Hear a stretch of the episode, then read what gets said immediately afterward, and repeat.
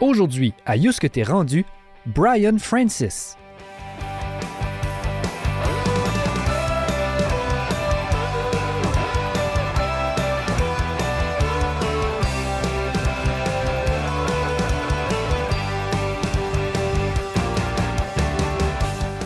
Brian J. Francis de la Première Nation d'El au Nouveau-Brunswick est un artiste multidisciplinaire. Cinéaste, réalisateur, scénariste, peintre, photographe, musicien et auteur, il a récemment publié le livre Between Two Worlds Spiritual Writings and Photographs. Grand ami de l'Acadie, Brian Francis a contribué à de nombreux projets de collaboration et de réconciliation entre les communautés Mi'kmaq et acadiennes. Il est devenu en 2019 le premier interprète de la langue Mi'kmaq au Parlement du Canada et il a également reçu le prix Dialogue de la lieutenant-gouverneur du Nouveau-Brunswick. Cette entrevue a été enregistrée au début juin 2021, quelques jours après la découverte des corps de 215 enfants au pensionnat autochtone de Kamloops. Quay Brian Francis, thank you for being with us uh, tonight.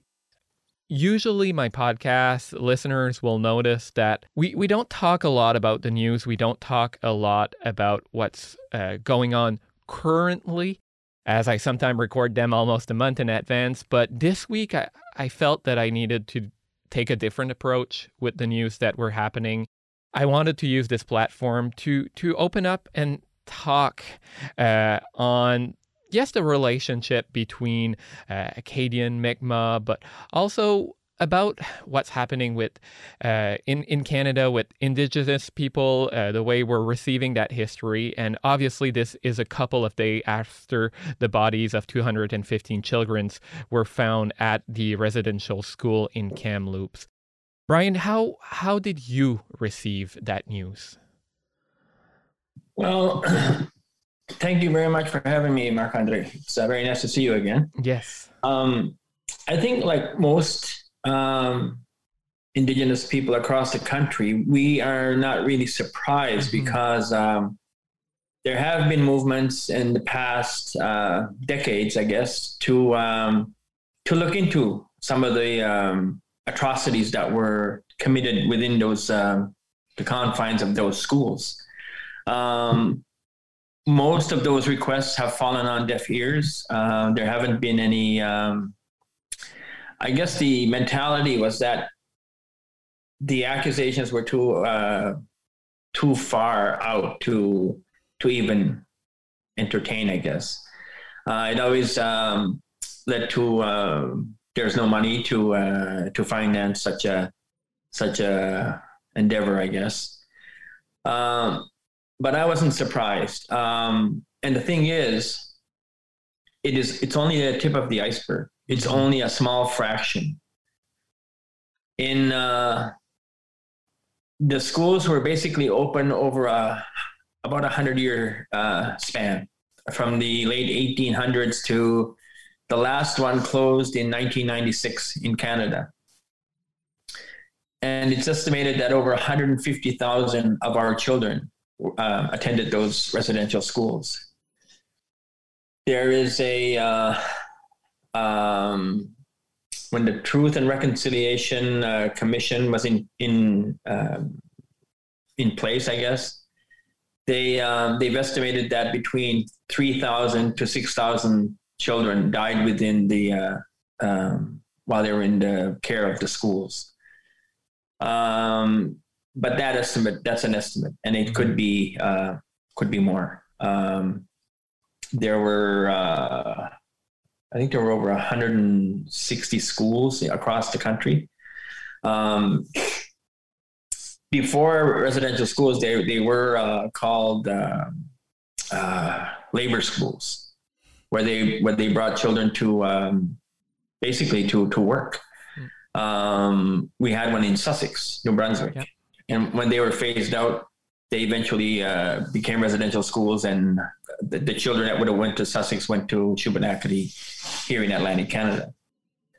So uh, it's it's tragic. It, it's a tra- it's a tragic um, wake up call, I guess, for for Canada, because I think all far too long we've probably denied denied the fact that these things could happen. Um, but in general, I think it was it was a, a mandate of the earlier colonial governments when they were established, when they needed um, uh, absolute uh, control over lands, absolute control over resources. So they needed to do something with the original people of the of the country, of the of the continent, actually, because it was that was what it was before the uh, before it was a country of Canada. Uh, for instance, early in uh, 18, I think it was 1879, when um, a government official said that the Indian residential school system is based on uh, assimilating Indians, and it's deemed to be the most effective way to civilize the Indians. If anything is to be done with the Indian, we must catch him very young the children must be kept constantly within the, the circle of civilized conditions. That was in 1879.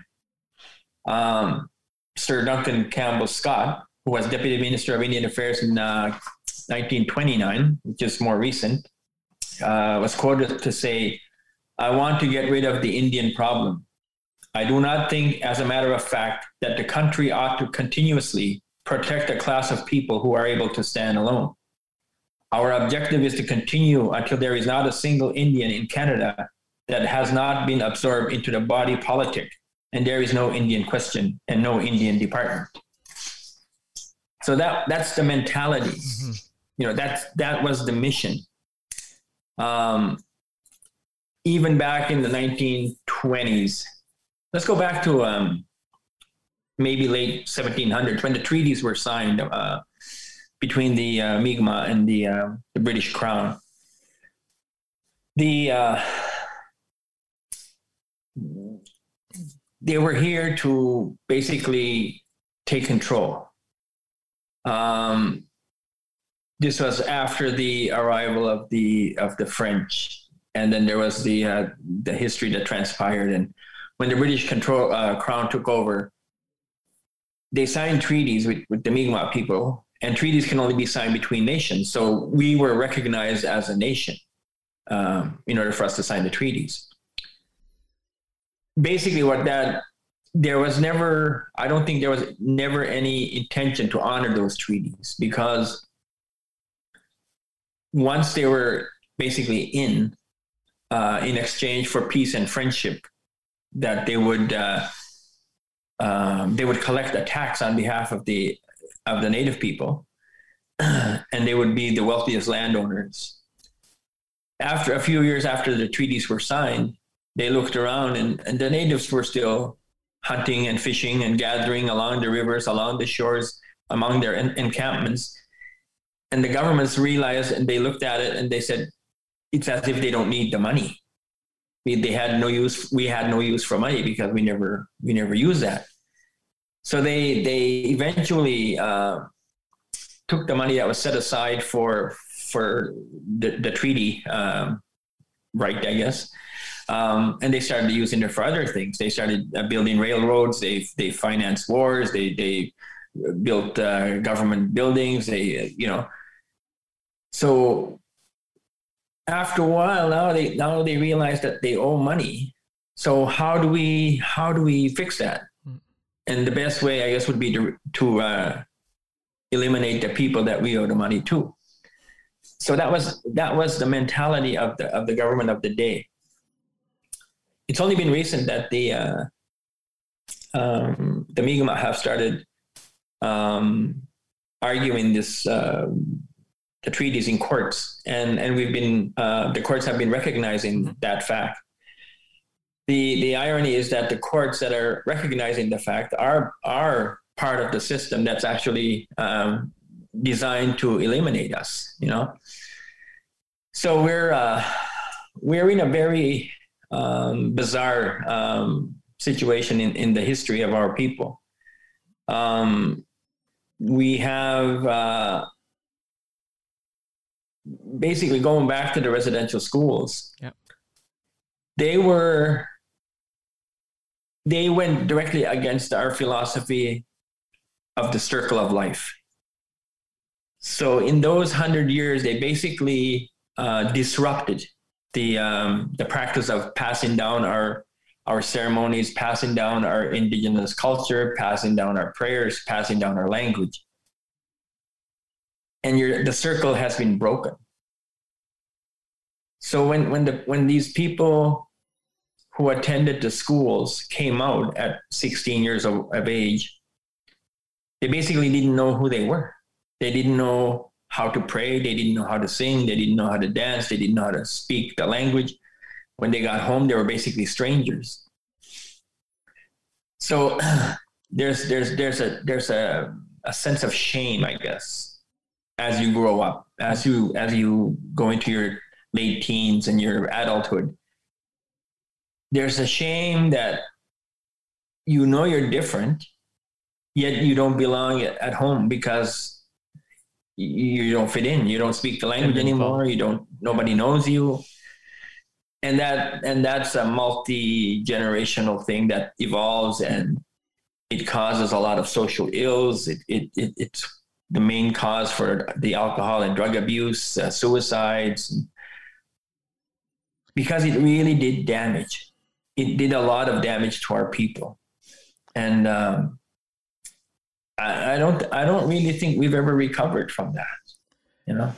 I know it can be a tough question, but you know, we, we see the news in Kamloops. You've talked that there were school in Sussex, there were school in Atlantic Canada. has those residential school or has that effect that you were talking about, how did it affect you, your family, your community in Elsipogtog? Well, there's a number of um, families that uh, that were affected, entire families that they literally came.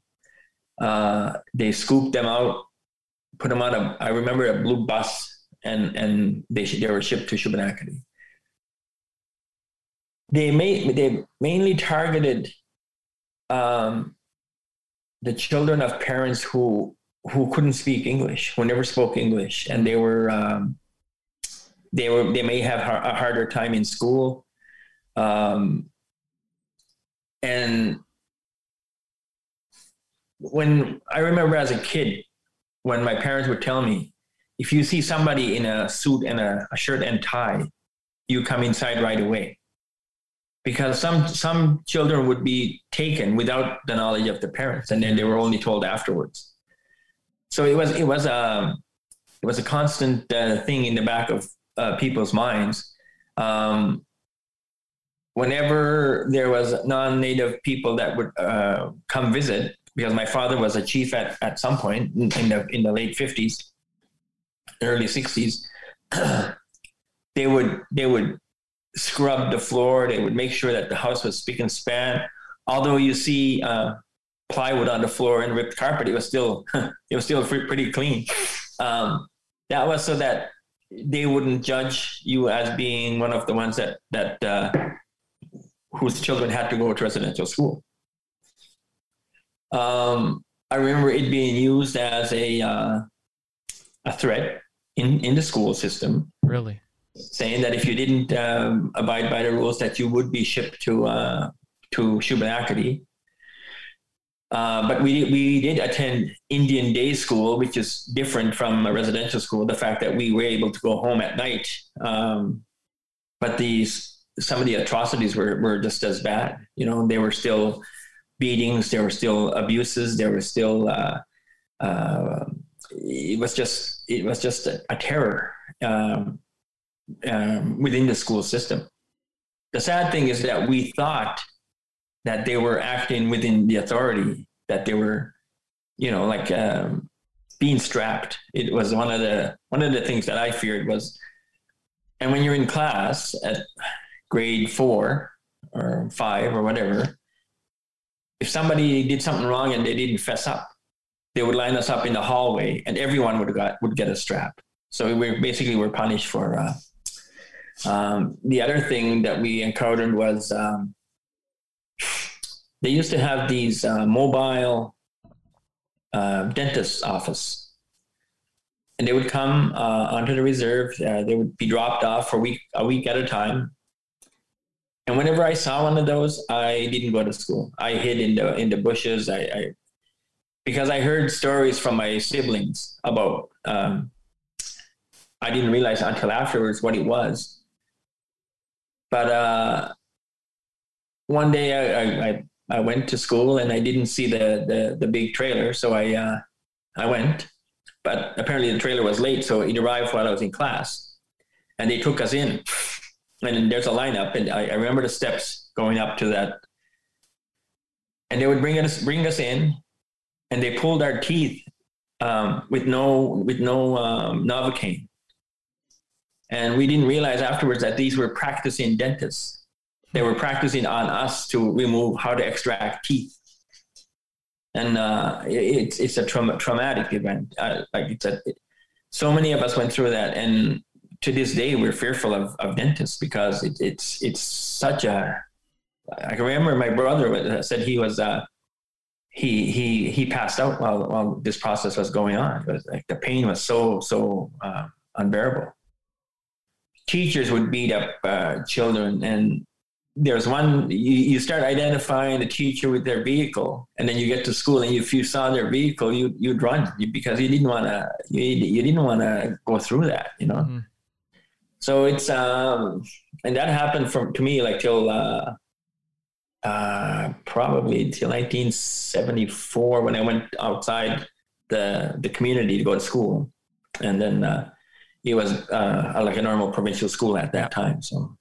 Uh, coming back you're talking about that time how were you accepted in that school? When you you in 74 how was that seen? Was that common? Was that well it was a uh, it was a uh, by that time it, it was um, it was expected that yeah, okay. there would be an indigenous uh, students coming at, at a certain in grade seven I think it was. Um, but there was still a lot of uh, there's a lot of racism. There's a lot of uh, you felt different you know um,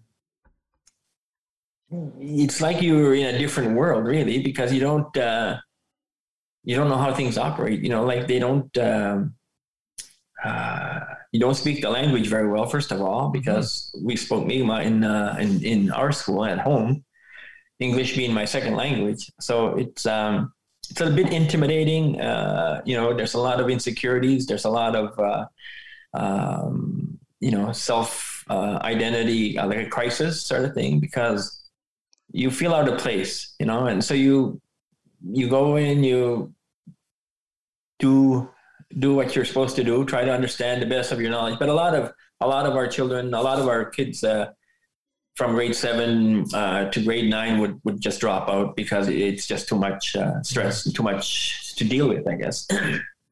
You were talking about your language. Uh, this is actually the first podcast that I'm recording in English. It's not my first language. It's not your first language, but it's the, at least it's the language that allows us to to speak today. But how how nowadays how is the Mi'kmaq language? Uh, how how's the health of the Mi'kmaq language? It, it's um it's in a very dire strait. Mm-hmm. Um, you'd be hard pressed to find anybody under the age of thirty who speaks the language. Um, mostly people between forty to when they're when they're older that they they speak. Uh, there's um, cultural classes in place. There's some language courses in place, but I feel that we need uh, immersion, total immersion, mm-hmm. um, before we can revive our language. You know, it's uh, the other day I was uh, helping a friend of mine um, uh, build a, a, wheelchair ramp for a friend of ours, and it was right beside the schoolyard and I and I looked and I during recess and I I listened and I did not hear one child speak the language.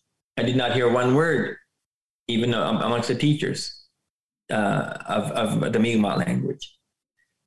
And that told me, like at that time, I said, I told my buddy, I said, uh, it, it, the language it seems like it's gone. It, it's gone because when we were young, that's all we spoke. Now you ask somebody 10, 11, 12 years old what their name is, who their parents are in the language, they don't have a clue. They don't understand. Hmm. So that, but see, that's part of the effect of Yeah. The whole, the whole mentality, the whole system, the whole attack, I guess, on, and it's genocide, really. When you when you think about it, it is genocide. For many years, uh, people were afraid to call it that because we're Canada, right? Mhm. It, it can't be genocide. But they also they did it to the French Acadians as well, you know. And I think um,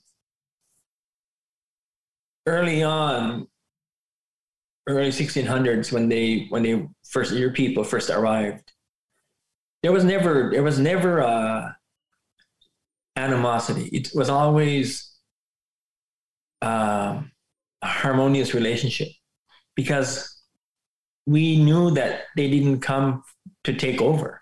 They came for to hunt. They came to for fish, for furs, for to bring back to uh, to to France. So there was a there was a mutual respect. There was a there was a relationship that was established early on, and I think the um, when the British forces came, they saw that and they they they saw that as a threat as well.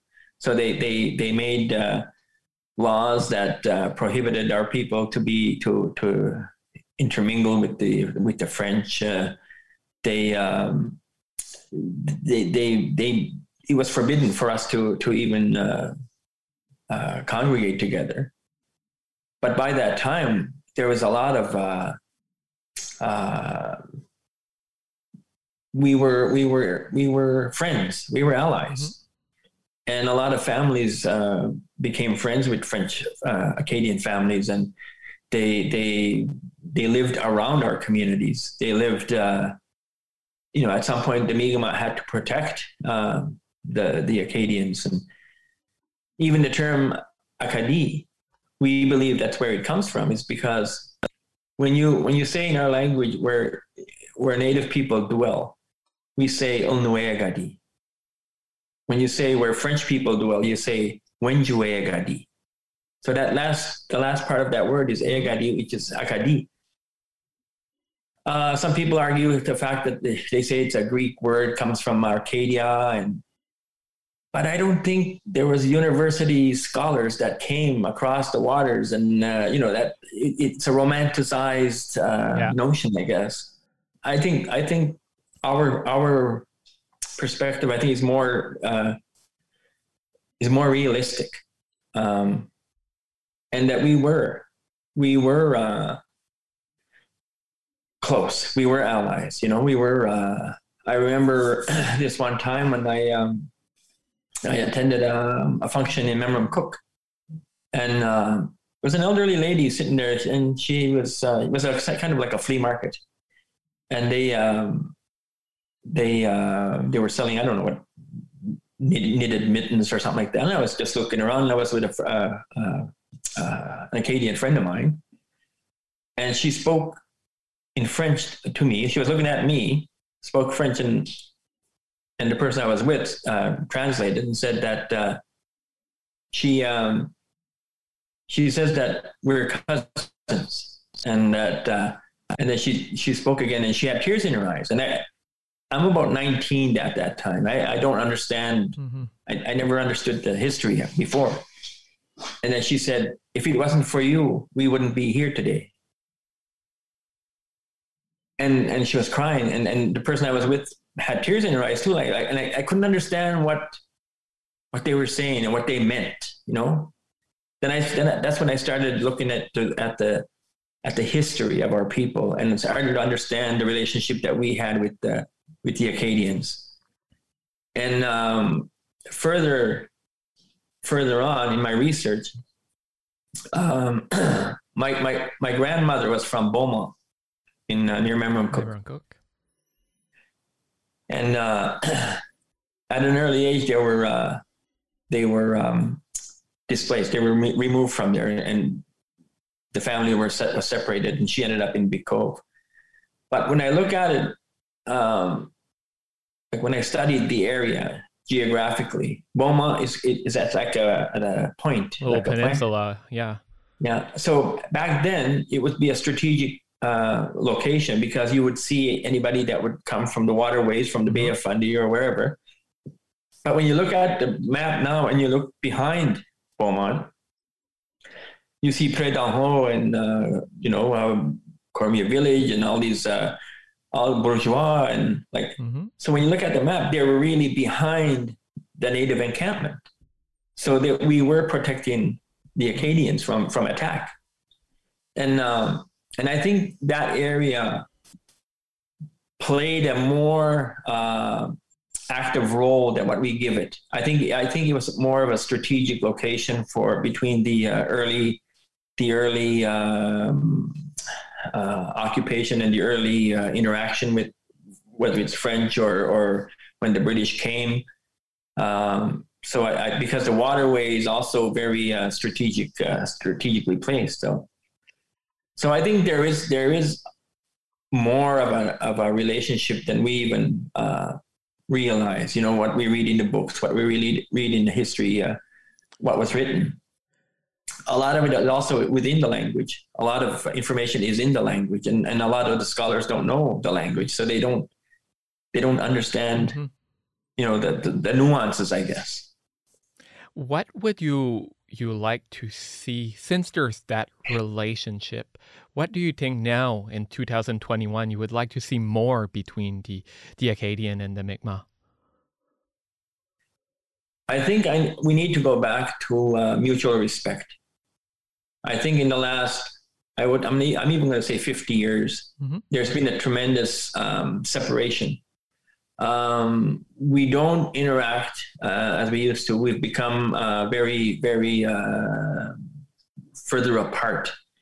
And a lot of it is political. A lot of it is, uh, you know, eco, uh, because of economy and what have you.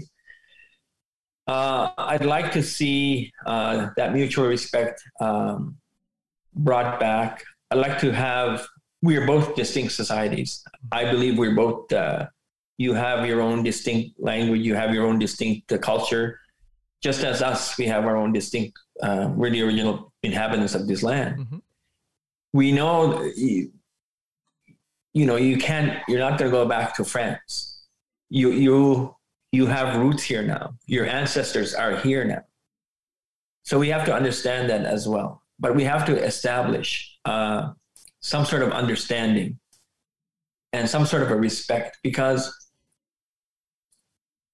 I've heard a lot of a lot of times in the last uh, I don't know 40 50 years um, sort of a uh, like there's sort of a, of a movement to to put on uh, a different hat, I would say. And um, me coming from Elsipogtog and growing up on reserve and going through the social ills of our people, going through the history, the tragic, the trauma, um, and having lived through that and having my ancestors live through that, it's not it's almost disrespectful for somebody to come in and say i'm one of you. You know what i mean because it because they can't be because they have not lived, lived through, through those the, things. the history you know? So i think we need to identify that and and foster a better understanding amongst our people but in a good way. I think we need to um, bridge that gap another way. Um, a lot of Acadians feel that they owe their lives to the Mi'kmaq people. That may be, but that's what it is. We are a welcoming people. Mm-hmm. We are friendly people. We are we are understanding. We'll, we'll help whoever uh, is our friend.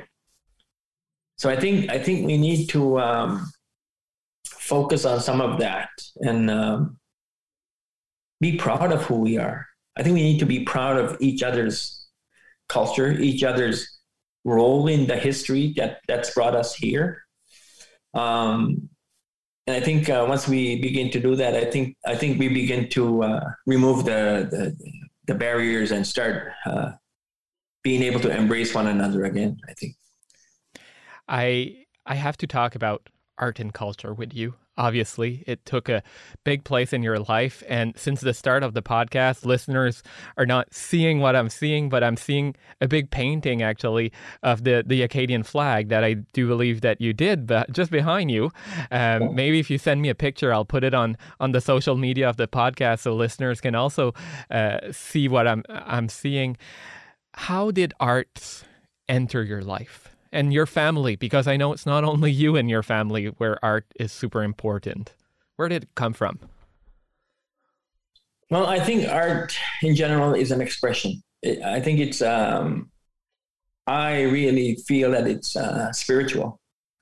Um, when in ceremony, um, we summon spirits, we summon ancestors to come and uh, listen and hear our prayers and and when we are done a ceremony, we say Amsidnogama, which means all my relations.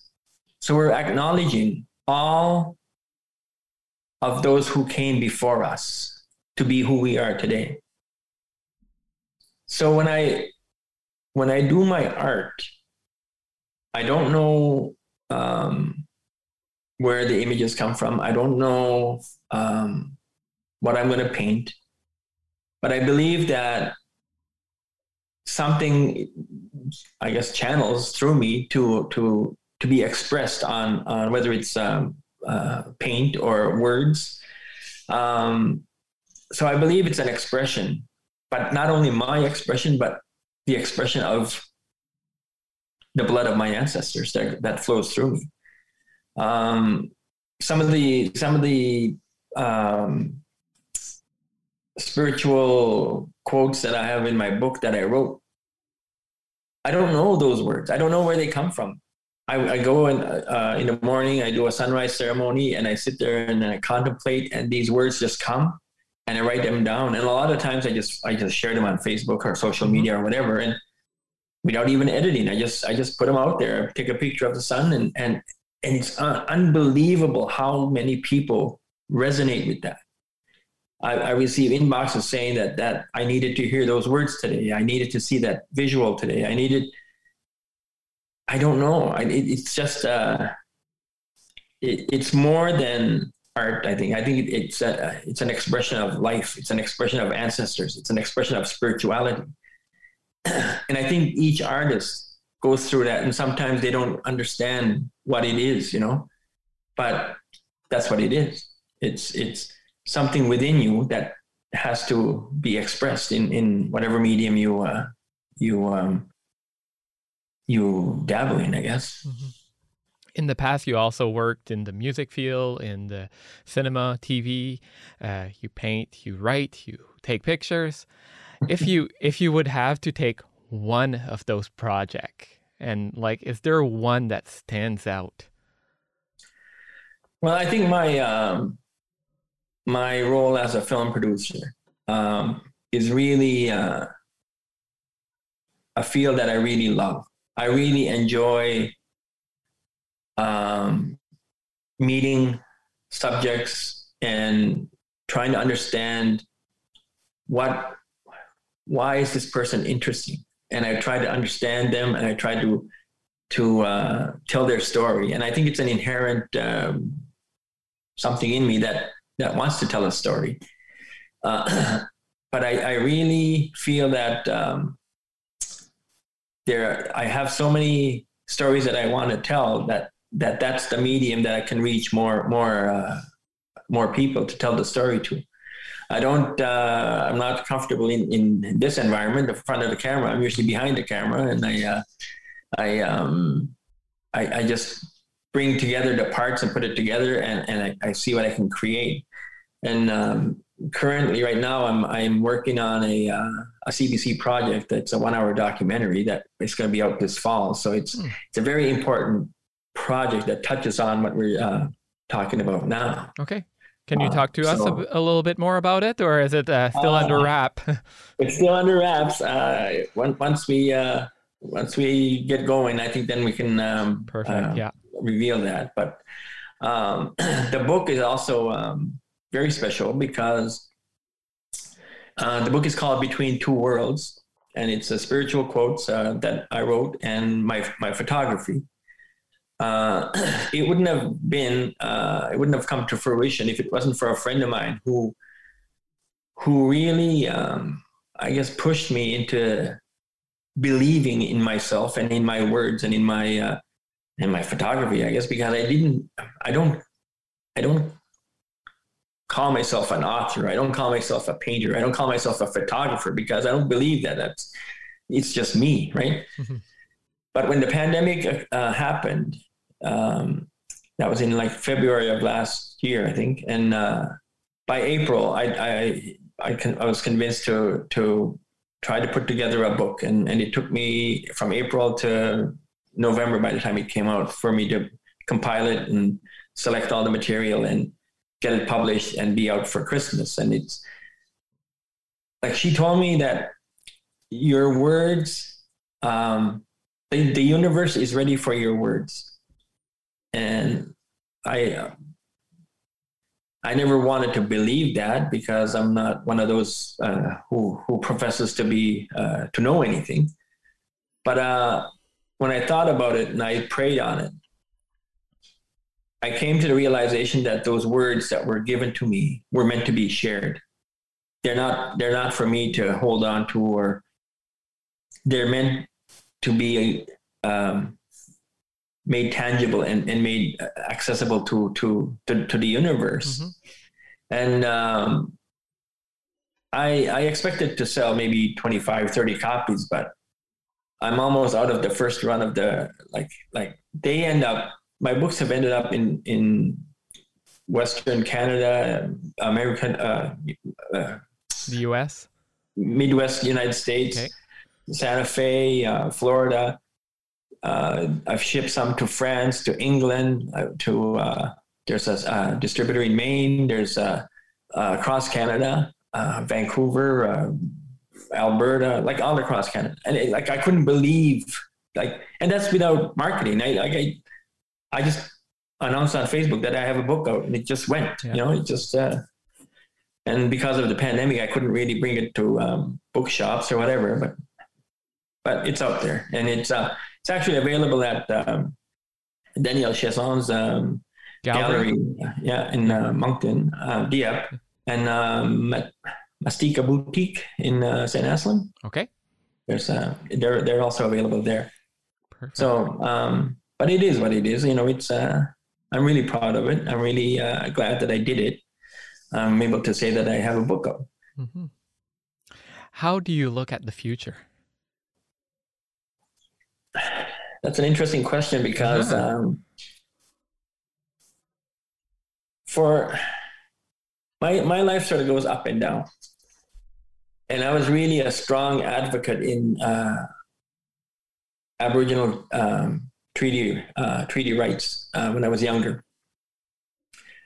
When I was uh, much younger, in my twenties, I, I actually went to work for Indian Affairs in Ottawa, and it was a pretty good government job because in my mind, when I was growing up as a kid, I always thought that I would follow my father's footsteps and uh, be a champion for uh, Indigenous rights because he was uh, he was a he dedicated his life to fighting for uh, the protection of rights. And when I um, he was a he was a chief at first, and then he was president of the Union of New Brunswick Indians for for 17 years, I think.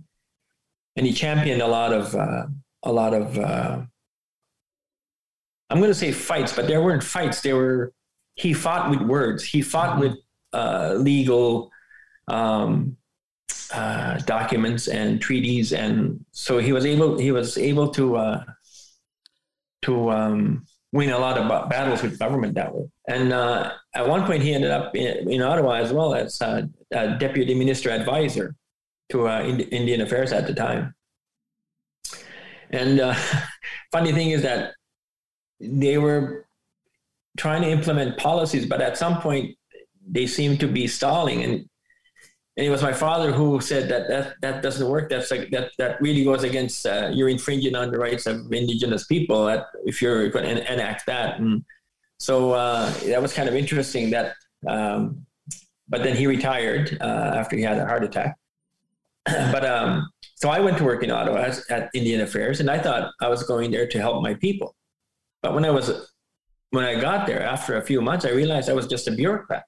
There was people coming in, sitting down, putting in their time, and going home, and there was never any any anybody saying that we're going to help help our people. So I left. I kind of was kind of disillusioned, and I left. And I, I went home, and I started my own business at the time. I'm a I'm a career business person, but that I've never I haven't made money yet. but I uh, I have to do what I have to do, and I, as long as it pays for the gas, and uh, um, I'm I'm happy, you know. Uh, but there's times when events happen that I'm really really involved. Uh, very similar to the what the Acadians were fighting for in the 70s in Moncton, and when when when you rose up and mm-hmm. you you fought for what was rightfully yours. And there's times in the past, uh, just to name a few, we had a logging uh, um, incident in New Brunswick. We had the Marshall uh, fishing uh, case. We had uh, um, uh, the fracking. We've had just so many, just so many bursts of of uh, of um, I guess uh, for me it was emotion because I really um, felt strongly about these uh, um, incidents, and, and they were all based on infringement of treaty rights, really, because when you look at when I go by when I'm driving down the road and I see these for sale signs on the on the on the road, I'm saying like how how is it that the non-indigenous people can make money over and over and over again on the same land that was originally ours mm-hmm. yet we can't even have a, a, you know five acres to to plant uh, uh, blueberries or or apples or whatever you know it, to me that seems very unfair and it, and the government is not doing anything to alleviate that you know it's because we don't have a political system in place that's that's traditional. It's all it's all um, it's an imposed system within our communities. It, it's no different than a municipality. So we really can't fight for what's ours uh, because we don't have proper representation. So at some point, I get really, really disappointed and discouraged and I, and I have to leave it alone. And that's when I go to my art or my whatever, because I have to get away from that because it's too draining. And then something will happen and it'll wake me up again, or somebody will call me and say, we need your, we need advice on this and we need that. Then I'll, then I'll go again. And so it's, it's really, uh, um, an up and down, uh, battle for me anyway, personally. But now um, I think that I've, I've come to the conclusion that I'm not going to change the world, but I can uh, I can try to make a better world. And if my artwork, my words, my my talks like this, if I can if I can make people understand who we are as our people and what we've gone through in history, um, why we're where we are. If somebody hears, and if I can make an influence on somebody younger, they may become premier or prime minister one day, and they might have a better better grasp on who we are as people and how we should be treated and how we should be um, our treaties should be honored and respected. And I think uh, if I can do that, then I've done something good. Well, uh, Brian, I, I think you did you did such thing today with me. Uh, thank you very much for your time, to for your sharing, for everything that I learned, and for taking the this the time in this very particular, uh, I think, history or part of the history of our country. I, I hope that it will contribute to the reflection of my listeners and and that we we can walk together and be proud uh, about the Acadian community, as you said, and uh, the Mi'kmaq community. Walalin, Brian. Walalin. Walalin, Marc-André. C'était Yous que t'es rendu avec à l'animation Marc-André Leblanc. Pour ne pas manquer d'épisodes, assurez-vous de vous abonner sur Apple Podcast, Spotify ou votre lecteur de podcast préféré. Yous que t'es rendu est aussi diffusé sur les ondes de Kodiak FM les jeudis à 18h. Vous avez des suggestions d'invités? Suivez Yousque T'es rendu sur Facebook et Instagram et écrivez-nous. Pour découvrir d'autres podcasts acadiens, visitez acadipod.ca.